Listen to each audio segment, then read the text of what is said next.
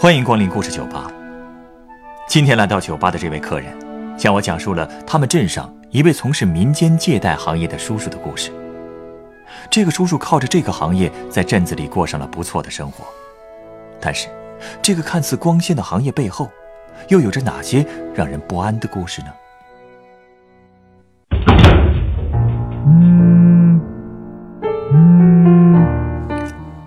喂，爸，钱昨天就给您打过去了，看到了吧？嗯，嗯，呃，今天已经还了是吧？行。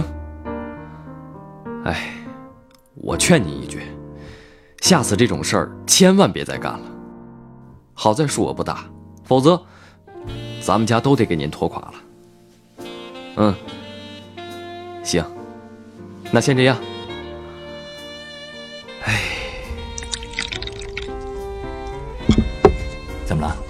心情不好？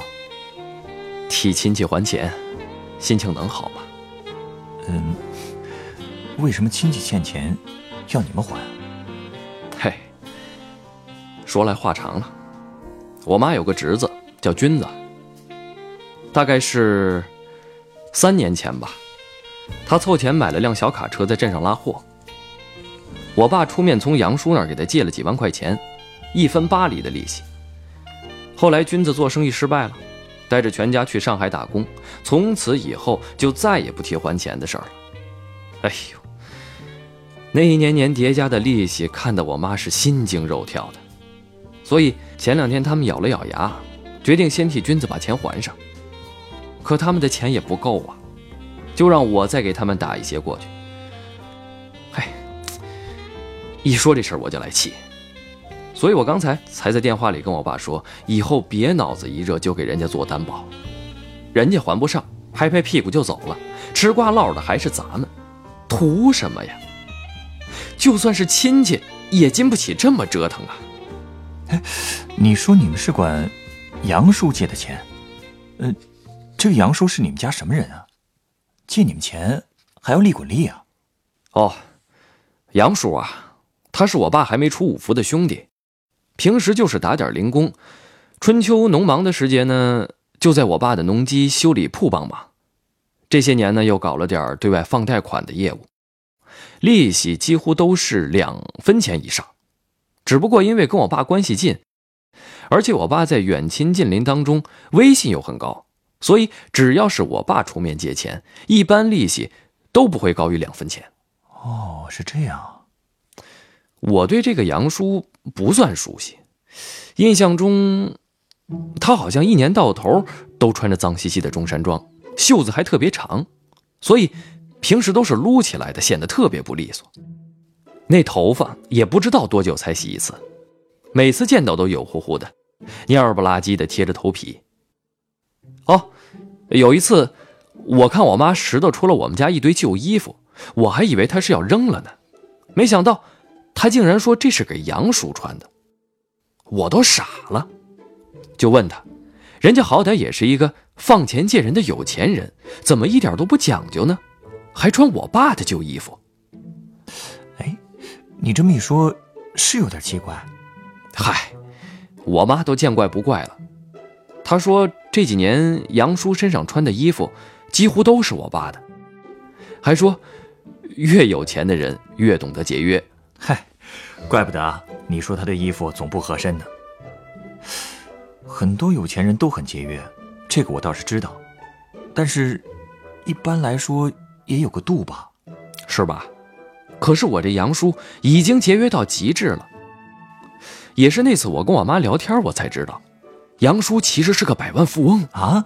百万富翁，我知道，现在在大城市，百万富翁可能不算啥，可是，在我们那镇上，要是谁手里有个几十万，那就是一顶一的有钱人了。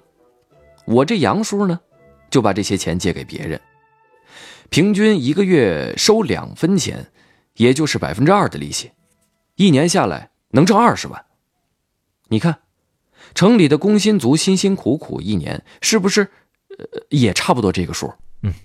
更何况农村的消费低，这购买力可就又高了不少。哎呀，这听上去好像钱来的是挺容易的，可是他都借钱给谁了呀？呃，借出去的钱能连本带利的顺利收回来吗？哎，比如说像君子这样的情况，应该也不少吧？啊，他一般都是把钱借给熟人，确实，也不是每笔钱都能安全的收回来。我就听说过一个事儿，杨叔曾经把钱借给了一个人，说好的还账，可是每次去拿钱，杨叔都会吃闭门羹，他一连跑了五趟都没有拿着钱，所以最后他干脆直接去了担保人家，可那个担保人也不想被烂账沾了晦气，就死皮赖脸的说，他一天不还钱。不就涨一天利息吗？你怕什么？人家又没说不还。可话虽如此吧，但这利滚利的就像滚雪球，等到滚到超出借贷人承受的极限了，你说这账不也就死了吗？所以有时候连本金都很难收回来。那干这种生意风险不是很大吗？嗯，也不能这么说，因为乡镇的圈子小啊。你借一次钱不还，这借贷人和担保人的名声不就臭了吗？十里八乡的消息很快就能传遍，这些人也就上了黑名单。以后他们要是想再借钱，那可就难了，哪怕利息再高，也没人敢借。哦，哎，也就是说，他们遇到死账赖账的情况，也不是很多，是吧？嗯，而且杨叔这人脾气好，出来混都是为了求财嘛。又不想惹是生非，所以，呃，遇到赖账的，一般他就忍了，再想办法从其他地方多赚点，把这个窟窿给堵上。哦，也有闹到法庭上的。不过你想，这种民间借贷的手续都不符合法律的规范，结果自然也就是不了了之。但即便不是所有的本金和利息都能收回来，但是总体算下来，如果放出去一百万，一年挣个。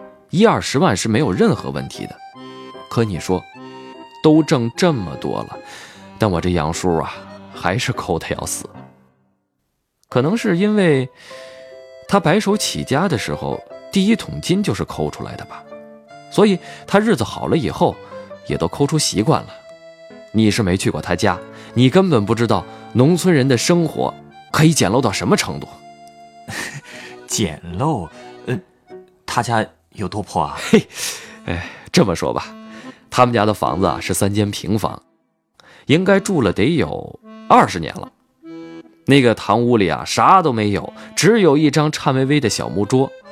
嗯，那个墙皮呀一块块的全都掉了，还有好多不知道从哪儿捡回来的呃废铜烂铁堆，一堆一堆的，全都在呃犄角旮旯推着。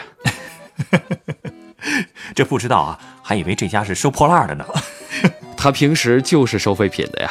啊，真的呀？哎，杨叔自己还说呢。嗨，苦日子过惯喽，有吃有喝就够了。现在可比过去的生活好多了。也是，当年杨叔家里是很穷，四邻八方的姑娘都不愿意嫁给他。一直等到他收废品的生意慢慢做起来了，才娶到了杨婶。哦，呃，我杨婶啊，比杨叔整整小了十岁，呃，她 也可以说就是，呃，不是一家人不进一家门吧。杨婶也是一个特别勤俭的女人，日子过得比杨叔还抠，冬天里他甚至连护肤霜都舍不得买。他的那个手啊，哎呦，都裂得不成样子了，但他顶多也就是买那种，呃。涂轴承用的锭子油，一块钱一条，就用那个抹手。哎，你说说，这这这又是何苦呢？这是可说呢。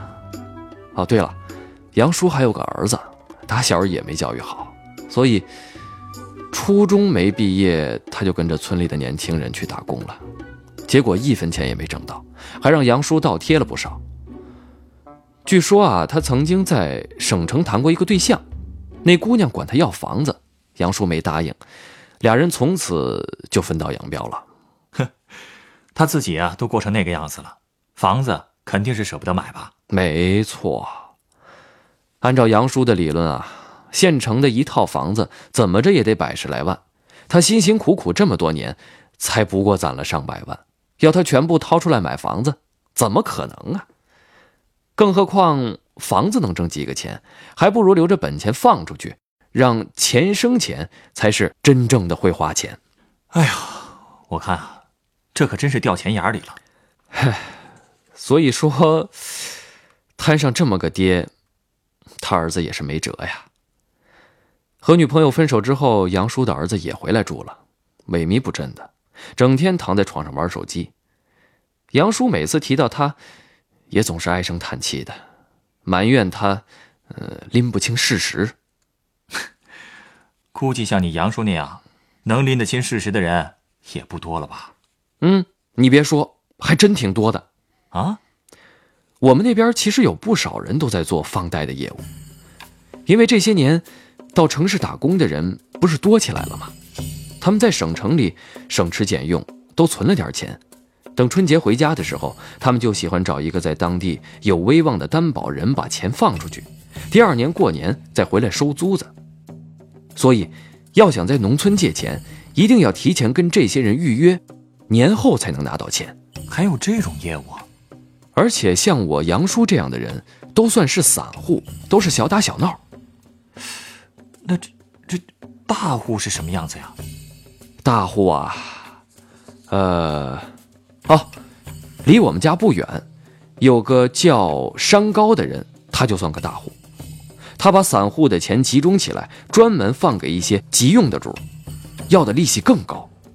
再加上这些人背后都有些狠角色，所以他放出去的钱收益也会更多。每次聊起商高，杨叔都会说，当年商高开始做这行的时候去找过他，他却没放在心上。现在后悔死了。这杨叔挣的也不算少了，还不知足啊？我也是这么劝他的呀，可杨叔却说：“我年纪小，不懂事儿，哪有人嫌钱赚的多的？更何况，背靠大树好乘凉啊！大树，我怎么觉得这种大树这么不靠谱呢？搞这种买卖，多危险啊！哎，可是……”这种人就是有市场啊，而且这些大户好多都是有实业的大老板，嗯，比方说米厂吧。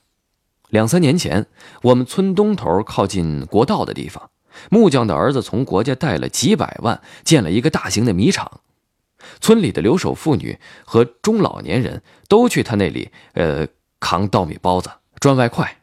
其实大家都知道，那个老板不懂经营。所以米厂也是一直亏钱，但是大家就从来没见到过老板手头紧过，因为方圆十几公里内的农民只要手头有闲钱，都会把钱送给他花，他年底只需要付他们很少的利息，日子照旧过得很滋润，开好车，到那些个呃高档娱乐场所去消费什么的，连杨叔这样的人都会把自己的好多钱放到他那儿。哎，这大家就不怕他最后还不上钱吗？我也觉得这事儿不对呀，也劝过杨叔，可杨叔却说危险什么？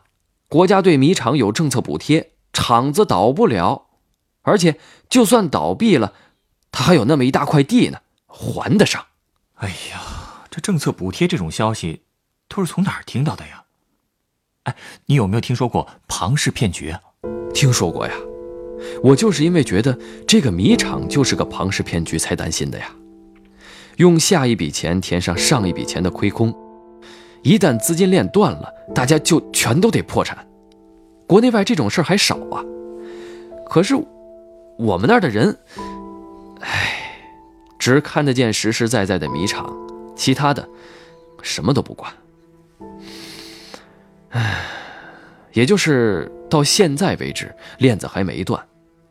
我也只能安慰自己说：“嗯，就当是杞人忧天吧。”你说说这些人，净把钱放在些不靠谱的地方。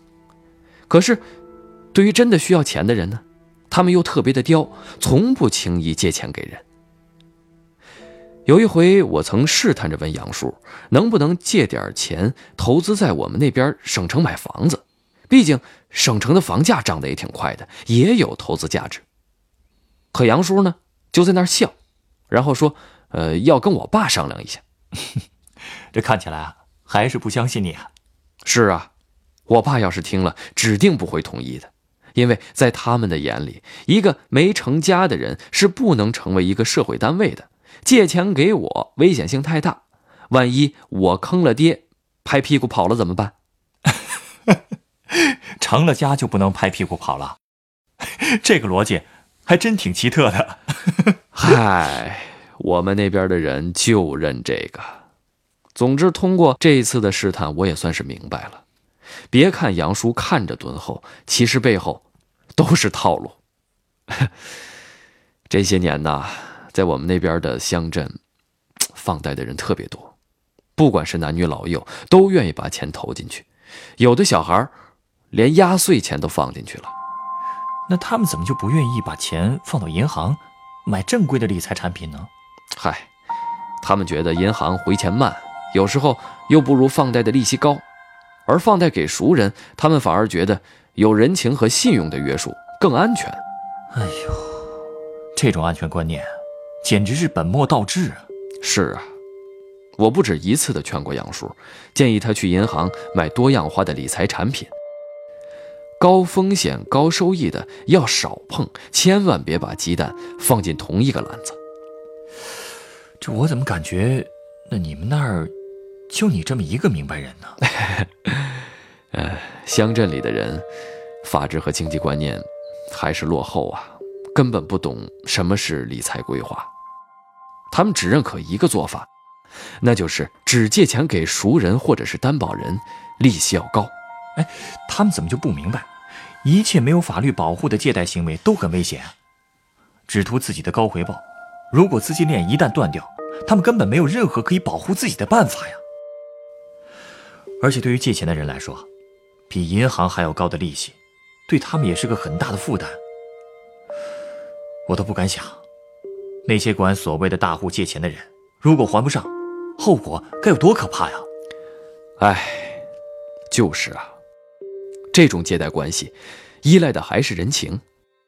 可是，恰恰是这种关系，又会让人与人之间越来越没人情味了。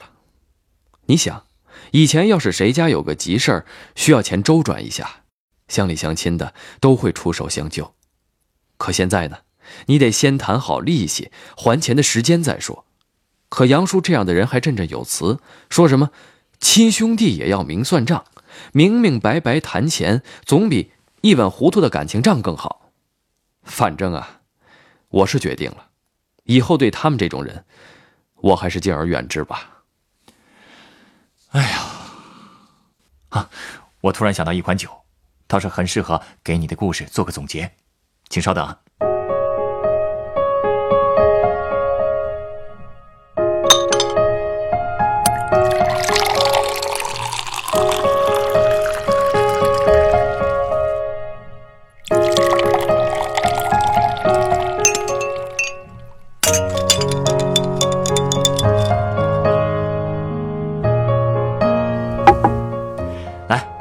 这是你的鸡尾酒。哎，你是把橘子皮削成了螺旋形状，放到酒杯里了？没错。别说，这么一放啊，立刻就让这普通的一杯酒显得有格调了，特别有立体感。这么设计啊，确实是为了突出这杯酒的华丽气质。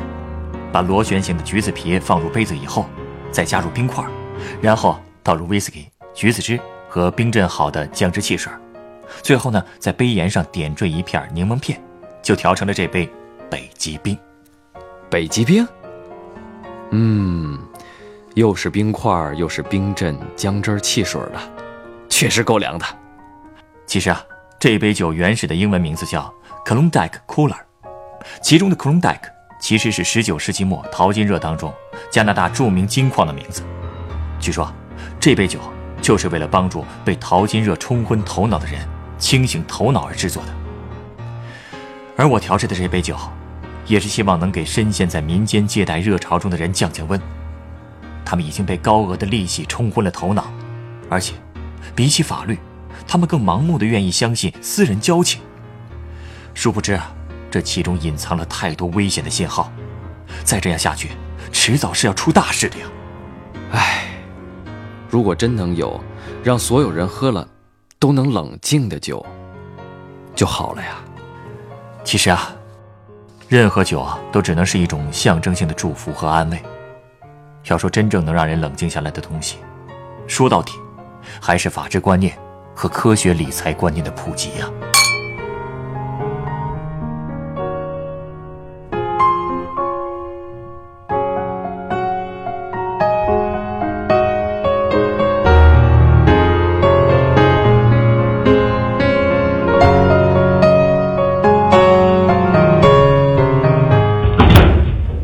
故事选自凤凰网“有故事的人”独家签约作品《乡镇里的放贷人》，作者杨祖如，改编制作陈寒，演播宋孔文、陈光。